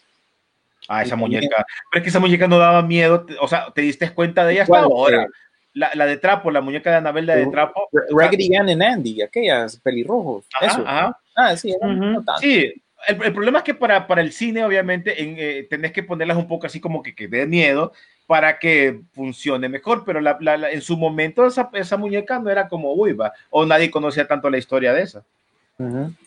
Y dijo también, eh, buena sugerencia eh, para esta semana, la trilogía original de, eh, ¿cómo se llama? De El Exorcista, ah, y, y las dos secuelas que se Nah, que las, siguieron. las dos secuelas son malas, malas. Esas no. Verdad, yo ni siquiera la... Ahí tienen que ver, tienen que ver El Exorcista, pero la versión turca. Muy recomendada. Ah, Está la de las tortugas ninja también. Tenés que verla. Dijo, dijo Astrid, hola chicos, como siempre. Hola, Y Astrid. Jorge Cepeda dijo, pero el personaje al que se refiere Optimus es otro. Leslie es la Sí, sí. protagonista. Él Perdón. se refiere al interés romántico del mejor amigo. Tampoco, ahí plancharon también, les quiero decir, es una otra actriz que vos y yo, René, hemos hablado de ella, que es cantante y salió en esta serie de The Office. Ay, siempre se me olvida, pero es apellido Hard, Harding, el nombre, ¿verdad? Así que yo, yo es porque la vi eh, recientemente, ¿verdad? Y hasta se me olvidó el nombre de la tal película, pero ya vamos a buscar cómo es que se llama esa otra. Melora que salió incluso, ¿ah? Melora Harding. Melora Harding, que incluso salió una película con The Big Show que se llamaba Knucklehead. Exactamente, sí. Así que en cuanto a, andan perdidos, ¿verdad? Se confunden con las rubias. Es que sí, no, no, to- todas son diferentes, pero al final para nosotros son las mismas. rubias son totalmente diferentes y no pasan desapercibidas. no confundimos, dice, no confundimos. Dice. Hay dos rubias que no, ¿verdad? se, se confunden, ¿verdad? Y bueno, Si no, pregúntenle a los hermanos Wyams. Sí, esa no se pierde para nada. Esas rubias no se pierden. las dos, dos rubias que se llamaban Pe- peligrosa. no- peligrosas. Sí, La- el otro asunto, volviendo al tema de los hombres X, es que al suavetón han estado poniendo las películas en Disney Plus, ¿verdad? Sin eh, edición, que eso fue un problema porque, para aquellos que no sabían, eh, Disney es propietario de la película Splash, aquella película clasicona de los 80 dirigida Sí. por Ron Howard, Tom sale Tom Hanks y Daryl Hannah, pues hay una escena que ella es una sirena, para aquellos que no recuerdan o son muy jóvenes, son de la generación Z, pues esta película ella hace papel de sirena y pues sale el trasero de, la actriz en la película. Entonces Disney, en Disney Plus, eh, había modificado esa escena y le había hecho el pelo más largo para que no saliera eh, la parte trasera de la actriz. Entonces la gente estaba ya con ese estigma de que, bueno, Disney si vuelve a poner otra cosa, lo va a editar. No, pues resulta que pusieron eh, X-Men Days of, of the Future Past en el servicio de streaming y llegó como tal. O sea que en esta ocasión sí, la gente pudo ver la nalguita de Hugh Jackman. Así que no hubo edición y ahí está en el Hay servicio de streaming. Y esta semana pusieron eh, X-Men Apocalypse también. Para que vean. Así es. Yo creo que entre eso y Henry Cavill armando una computadora, muchos, muchos, muchos decían que ocupaban disipador. La computadora. Sí, la, la gente se emocionó con esa noticia, ¿verdad? Un- De- un- ya me imagino un montón de mujeres. la gente su- se revolvió. Si con- su de con contratar, computadora. Buen marketing, mira. ¿te imaginas? Pero Eh, vende solo, Fíjate pues. que sí. Fíjate que sí, yo oí de una periodista durante la semana que, bueno, eso es, eh, eso fue idea de la esposa, ex esposa de La Roca, ¿verdad? Para mantenerlo ahí. o, Eh, no estás haciendo nada, ponete a armar una PC, ¿verdad? Y Hagamos cosas identificar redes sociales, El público que te sigue, ¿verdad? El, el- el público geek, digámosle. Pero es para jugar The Witcher, ¿no? Yo, eh, buena pregunta. Eso se juega en computadora, ustedes, yo no sé, aquellos que juegan Los juego. gamers, los gamers, los gamers. Yo no paso, de, yo no Yo no- paso del PlayStation, ¿verdad? Pero Ah, igual yo. Yo tampoco. de, de ahí no paso. Y bueno, y la otra noticia que podríamos hablar es que yo mantengo lo mismo que he dicho.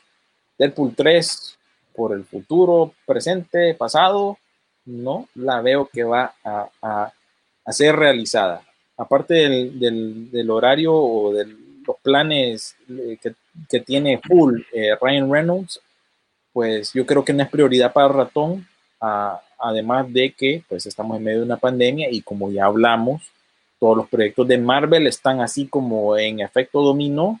Tenemos las series de Disney Plus y las películas, así que dentro de todo ese relajín, creo yo que nos podemos ir olvidando de eh, Deadpool 3 por el momento y esta semana nuevamente el co-creador de Deadpool, Rob Liefeld, ¿verdad? El alero Rob Liefeld, ¿verdad? Que por mucho que lo admiro por crear Deadpool y cable y dominó, lo, lo odio al mismo tiempo porque una vez planchó en una convención, ¿verdad? Que no llegó y no me firmó mi cómic. En fin, ese es otro tema para otro día, ¿verdad? Pero sí tengo la firma del otro co-creador, el escritor argentino Fabián Necia, creo que se pronuncia. Pues él, este co-creador Rob Liefeld salió esta semana sacando esas declaraciones de que no, yo creo que ya no, ya no las va a sacar Disney, pero este es este es el, como que se dice, esto es típico de Rob Liefeld, ¿verdad? Y a día se viene quejando, ¿verdad? Y para él, pues es ganancia porque recibe mucha promoción a través de las películas de Deadpool, recibe muchos productos también en su oficina, le llueven los elogios y en fin, él se mantiene en el ojo público gracias a las películas. Entonces, eh, es parte del drama de ser Rob Liefeld. Recuerden que él siempre ha sido así, él fue uno de los artistas más eh, prolíficos en los noventas, incluso fue uno de los que se saltó barco de Marvel a formar su propia compañía que eventualmente fue Image Comics, ¿verdad? Junto con Tom McFarlane. Junto con Jim Lee, junto con Tom McFarlane. Salió de los noventas, así que, eh, a ver, ¿verdad? ¿Qué pasa con Deadpool? Pero no, no, espero ver nada nuevo, más bien ahí está Rob Liefeld metiéndose con otro personaje favorito mío, está, está ayudando eh, con los dibujos y las ilustraciones de el nuevo cómic de Snake Eyes. Así que pendientes también, ¿verdad? Tenemos que a ver si a la final veremos esa película también a finales de año, la película de G.I. Joe Snake Eyes Origins, que esperamos ver más noticias también eventualmente de, esa producción. Sí, no ha salido mucho. No ha salido mucho, ¿verdad? De esa producción. Así que si quieren, pues podemos ir pasando las recomendaciones. O no sé si tenían otras noticias. Creo que, creo que solo cerrando lo de X-Men para que vayas enfilando lo de las eh, lo de esto es que eh, ojo, eh, X-Men es considerada la primera película de este nuevo mm, era del cine dorado de, de, Hollywood de los cómics. Y está bien porque fue la primera con un presupuesto bastante grande, fue, fue la primera en la que creyeron. Sin embargo, la primera película, ojo, de esta nueva era, está encabezada por New Line Cinema, con su eh, película Blade. Esa fue la, los primeros que se aventuraron a ver si un superhéroe en este nuevo tiempo podía pegar luego después de que la última de Batman lapidara el género a mediados de los 90. Sí, soy, y así rápidamente, ¿qué me puedes decir de esa nueva serie que fue anunciada de Star Wars, The Bad Batch? ¿Verdad que es como el escuadrón suicida del mundo Star Wars? ¿O estoy equivocado? Yo, yo no sé, por eso te pregunto. Mira, se me había olvidado, o sea, qué emocionante. Eh, en el último capítulo, en la última temporada de Clone Wars le dedicaron un cuatro capítulos a la misión con el Bad Batch. Totalmente son clones defectuosos, su chip no funciona bien. Fíjate que cuando miré el anuncio yo creía que decía, porque lo estaba viendo en mi teléfono, ¿verdad? Decía The Bad B, ¿ah? ¿Ah? Ah, Batch. Oh, ok, yo creía que la A era una I. Oh. Qué divertido. No, de verdad. Este, entonces, es un, mira, lo, el Bad Batch es un escuadrón de cuatro clones al cual se le está sumando eco en, este, en esta última temporada, ya son cinco, eh, complementa el escuadrón. Ellos solo reciben órdenes básicamente de Cody. Eh, ellos son un escuadrón totalmente independiente solo para misiones. Eso te quiere decir que todavía el periodo de, Clone Wars a la gente le ha gustado tanto que todavía le puedes seguir sacando. Esa va a ser la nueva animación. Eh, va a cubrir años en que la República se hizo imperio. Yo creo que va, a continuar respondiendo muchas de las preguntas y complementando las películas como tal. Y no va a cambiar la línea de tiempo, pero sí nos va a dar una visión desde el punto de vista de, estos clones, cómo la galaxia está cambiando a ser un imperio galáctico. Más bien, por otro lado, te estaba diciendo, eh, la, la, serie de Obi-Wan eh, disculpen, no la vemos en un futuro cercano, no le gusta a Disney el guion para nada de lo que se está presentando y ese es problema porque Iwan McGregor ya está, ya mandó el recibo con Kai, solicitar, cuando decimos aquí recibo con Kai ya es el recibo que vos vas a presentar a, los impuestos, porque su contrato ya está corriendo y eso implica que haya filmación o no le tienen que pagar, ¿verdad? Eh, sin embargo, el Mandalorian ya está autorizado una tercera temporada están aprovechando al máximo. Dicen los especialistas que el tema es de que eh, como tenés un personaje principal de la saga, tenés mucha expectativa y tenés que tener un guion muy fuerte y no cambiar muchas cosas. En el cambio, en Mandaloriano no tenías un personaje principal, tenías libertad de hacer muchas cosas.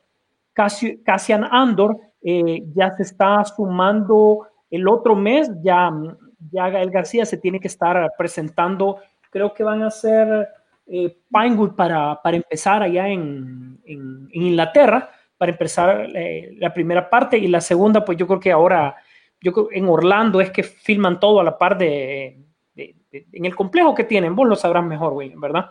Ahí en donde se ponen a, a, filmar, pero hay una parte que la van a hacer allá, o sea, no hay problema con esa serie, pero sí Obi-Wan está ahí en veremos y eso reafirma porque el lado, como vos decís, el campamento Filoni, ya con el anuncio de Bad Batch, agarra más fuerza. Kathleen Kennedy ya se le está yendo todo de las manos, no puede sacar un producto que la gente lo reciba con fuerza, ¿verdad?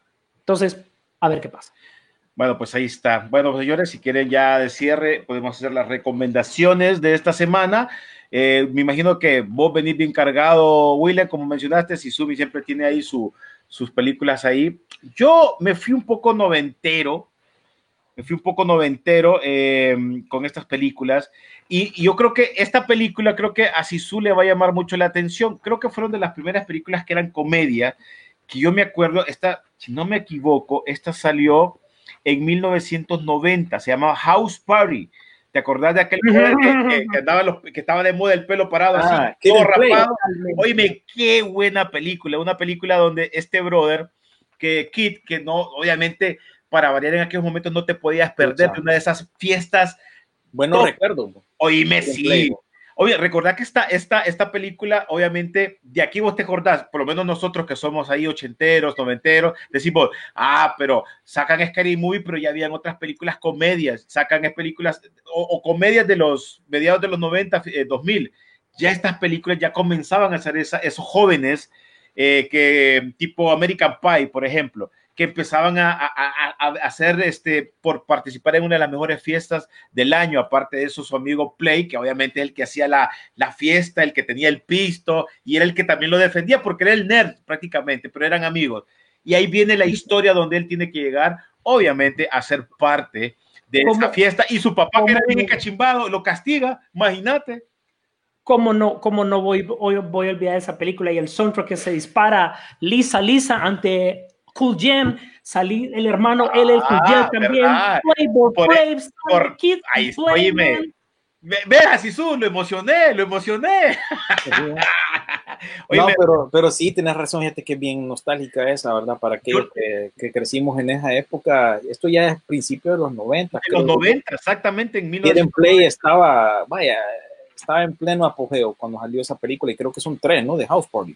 Sí, Sí, el, entonces- el- el dúo de hip hop, igual ellos cantaban, pues. Acordate. Ah, sí, sí, ¿Sabes cómo era? Tipo, tipo Will Smith, eh, tipo Will Smith con, con este jazz. DJ, Jazzy Jeff. Correcto, era algo similar, era algo similar. Y en ese momento para nosotros era como que las películas de comedia que nos moríamos de la risa y todo eso.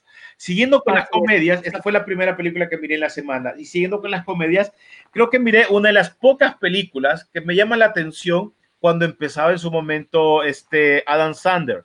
¿Te acordás de Happy Gilmore? Todavía no había hecho su producción como Happy Gilmore.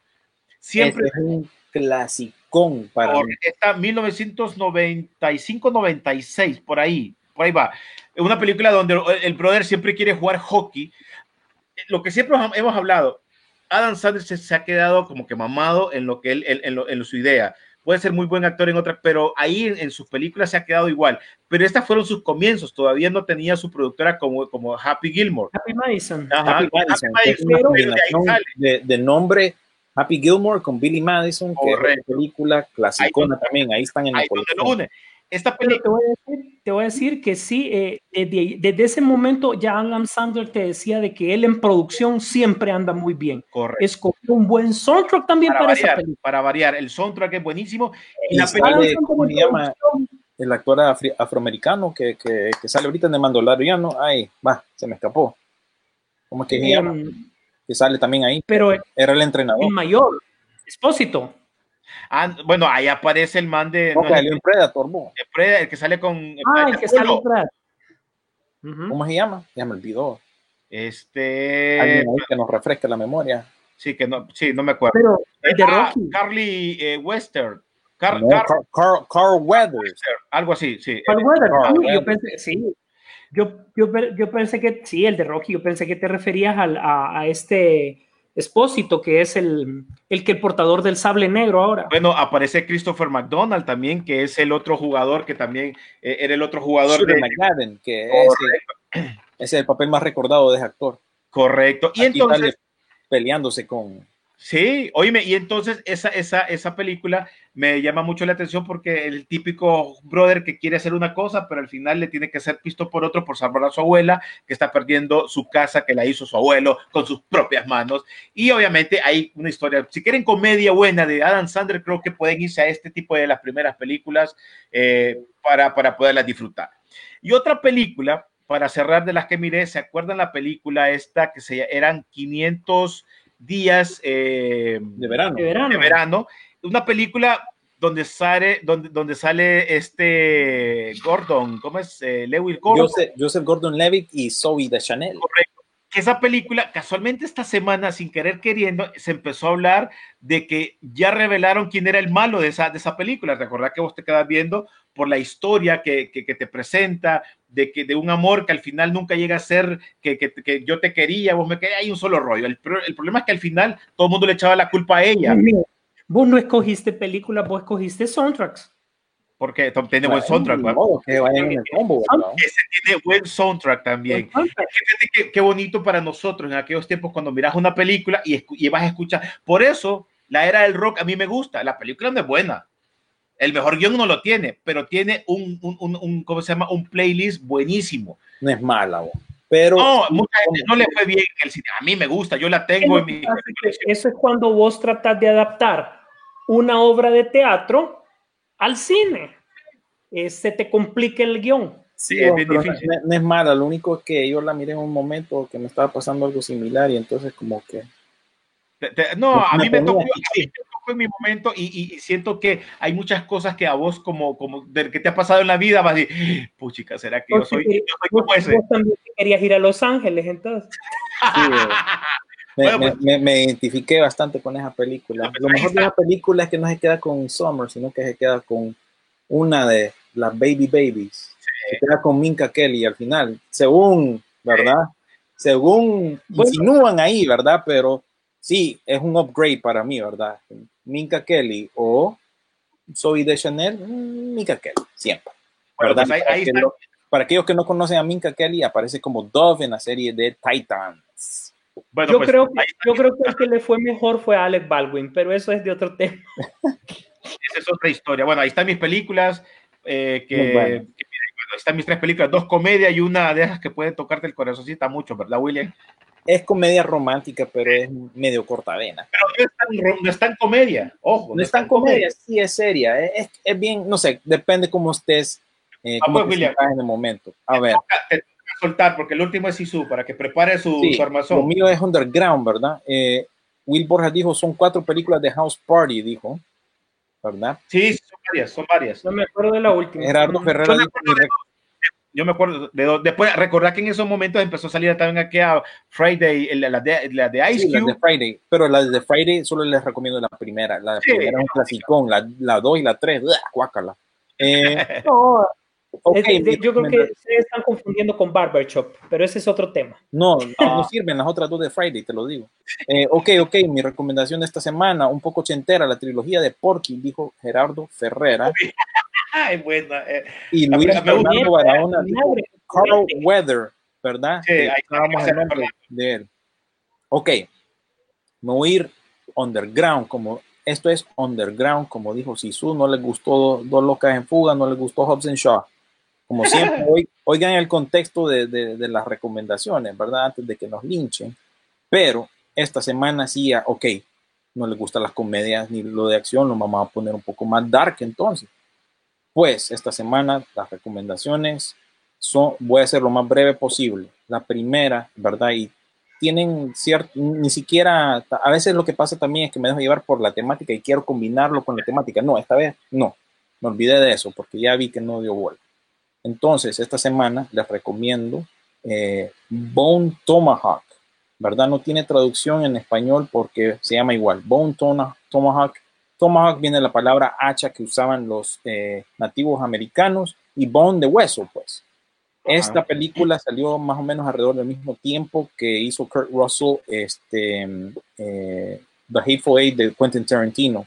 La película trata sobre un sheriff de pequeño pueblo, eh, Kurt Russell, que lidera una pandilla en una región desolada para rescatar a dos personas que fueron secuestradas por un clan indígena, indígena caníbal.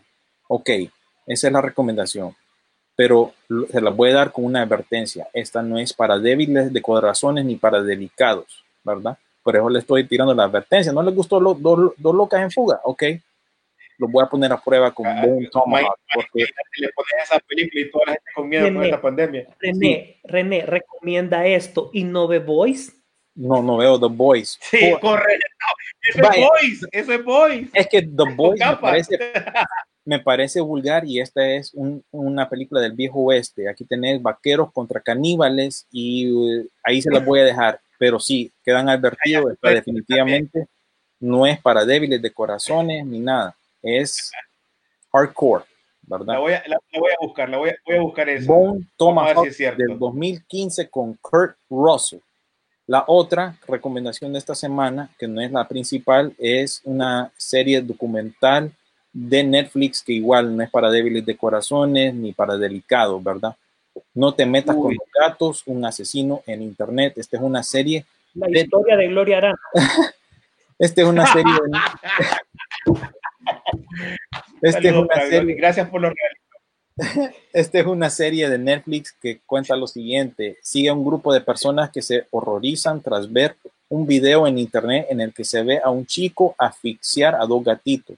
Estas personas crean un grupo en Facebook desde el cual comienzan una investigación hasta dar con el culpable. Y ahí se las dejo. Miren en Netflix, pero sí to- tocan la temática de de Gloria.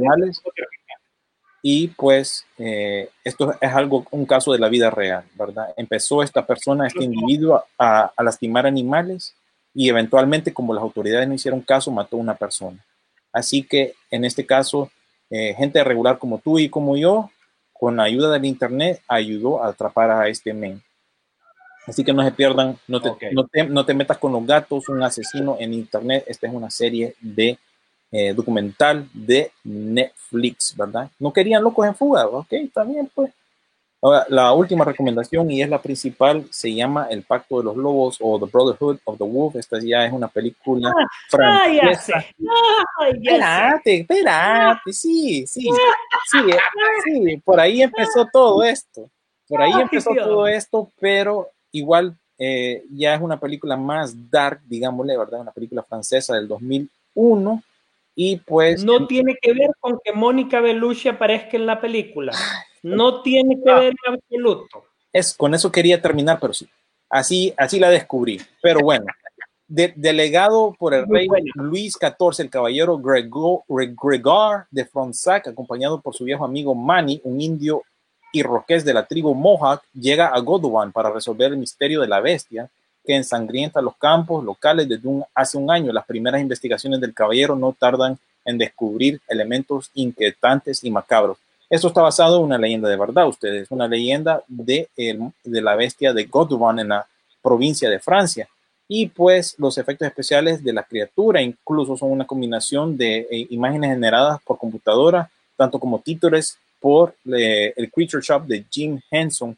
Y es increíble pensar que esta es una producción francesa y tiene buena coreografía y fue un éxito aquí en Estados Unidos. Y pues sí, Sisu, la descubrí por Mónica Bellucci, incluso aquí tengo mi, mi copia original en, en DVD, ¿verdad? Del Pacto de los Lobos o el Brotherhood of the Wolf, que ya no está eh, fuera de producción. Y para verla en Blu-ray me tuve que comprar una versión coreana en Amazon, ¿verdad?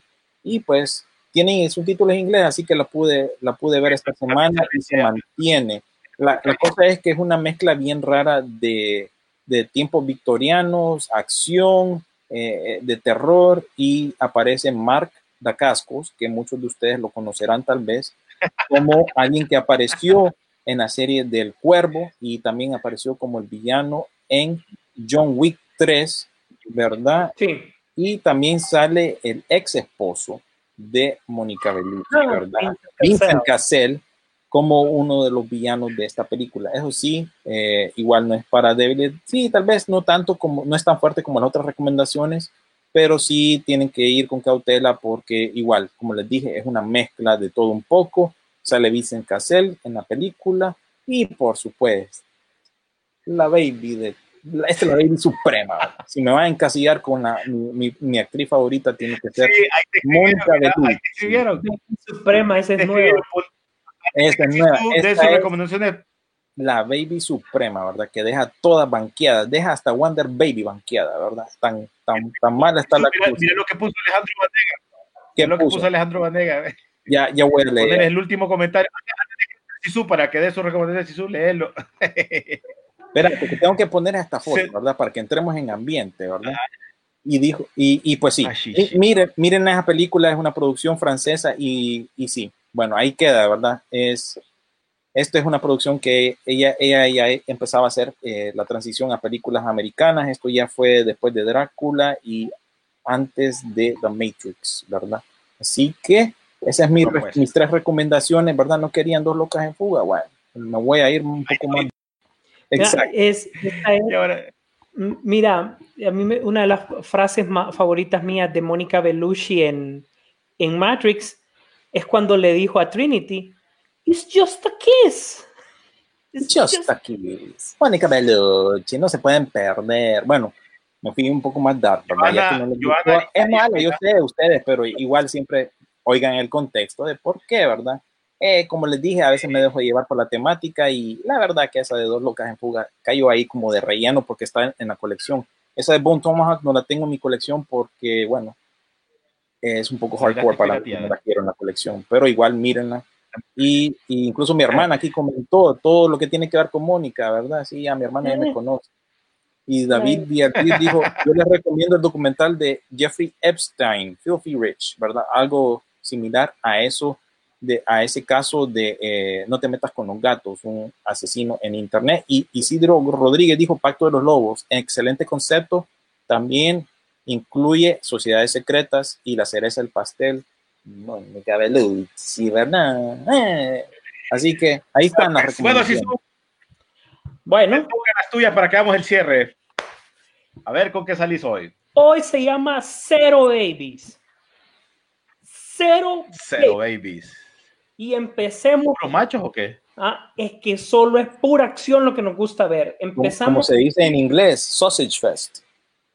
Así ¿O no? es. Empecemos por algo parecido a The Bad Batch, que vos la anunciaste, a mí me gustó porque la pusiste al principio, The Outpost. Qué excelente película, totalmente de guerra, metidos en un hoyo y en ese hoyo se llama Afganistán y dentro de Afganistán metidos en otro hoyo, tratando de defender un out- outpost. eh, Un, eh, un outpost, ahí ves el cambio incluso de comandantes, todo lo que pasó alrededor, por qué los talibanes son como talibanes y cómo eh, tenían que diferenciar entre la población normal y, y- la ter- población terrorista también. Y Sí, su- eh, ¿Cómo se llama esa película en español? Disculpa. Porque no encontré la traducción. no, no, no, no la encontré tampoco en español, solo así como de Outpost. Ah, ok. ¿verdad? ¿verdad? Ahí sale el hijo de Clint Eastwood tratando de hacer algo, ¿verdad? Sin embargo, es, es quien lleva la línea del- del- del- de la película como tal. Una película de acción, La lucha. ¿verdad? Y eh, muy buena, recomendada. Esta es acción, ¿va?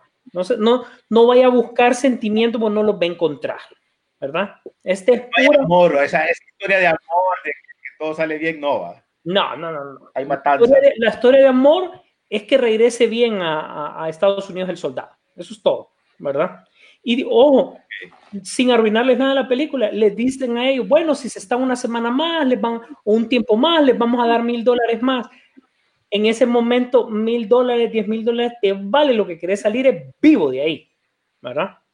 Luego, fíjate que me puse a ver Alien Covenant, ¿verdad? Para analizar por qué no le había pegado tanto el guion. Yo creo que aquí Ridley Scott se rebuscó mucho buscar un génesis de un génesis, de un génesis, de una historia que ya está bien cimentada, bien contada por él mismo y que no tenía que darle vuelta al, al trámite. Problema porque a Michael Fassbender le dan estos papeles que en teoría son buenos, pero el guion no, no lo es tanto. Interpretando dos papeles al mismo tiempo, Michael Fassbender se roba la película, pero el guion eh, no le ayuda definitivamente. Lástima Ridley Scott con todos los efectos, pero contaste lo que ya nos imaginábamos y que no era necesario. Queremos ver hacia adelante de Aliens, no hacia atrás, ¿verdad?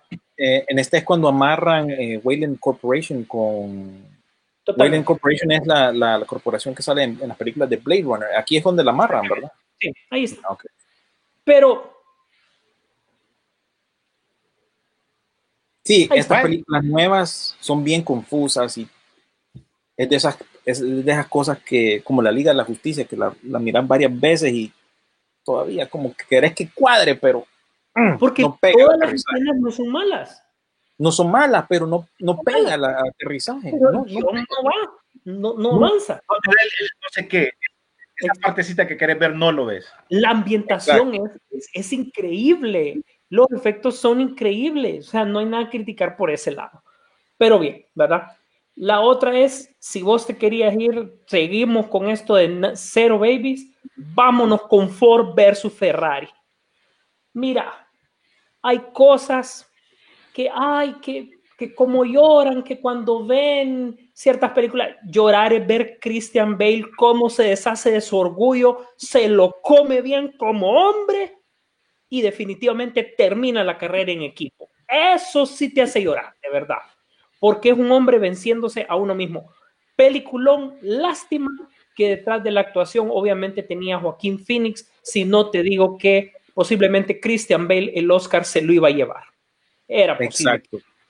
Y, y, ¿sabes qué me pasó a mí en ese caso? Eh, porque mi cuñado estaba hypeado con esta, eh, y lo menciono porque ahí está, ahí nos está viendo ahorita estaba hypeado con esta película y yo para poderla ver tuve que ver primero el documental que, bueno, aquí en Estados Unidos está disponible en Netflix, donde sí ya te cuenta full la historia y de lo, lo verdad lo que implica esta carrera, que es una de las más difíciles que se realiza en este mundo de, de, de las carreras, ¿verdad? Entonces les recomiendo también que junto con esta, antes de ver la película, para que la entiendan mucho más y, y mejor, miren también el documental que está por ahí en Netflix. Tendría que buscar el nombre, pero es bueno. Fíjate que, mira, otra, yo siempre me fijo en ciertas frases como usted, la carrera, en el momento en la carrera donde el Ferrari va entrando a la pista, un Ferrari testarosa, bellísimo, dice Christian Bale, si fuera concurso de belleza, acabamos de perder.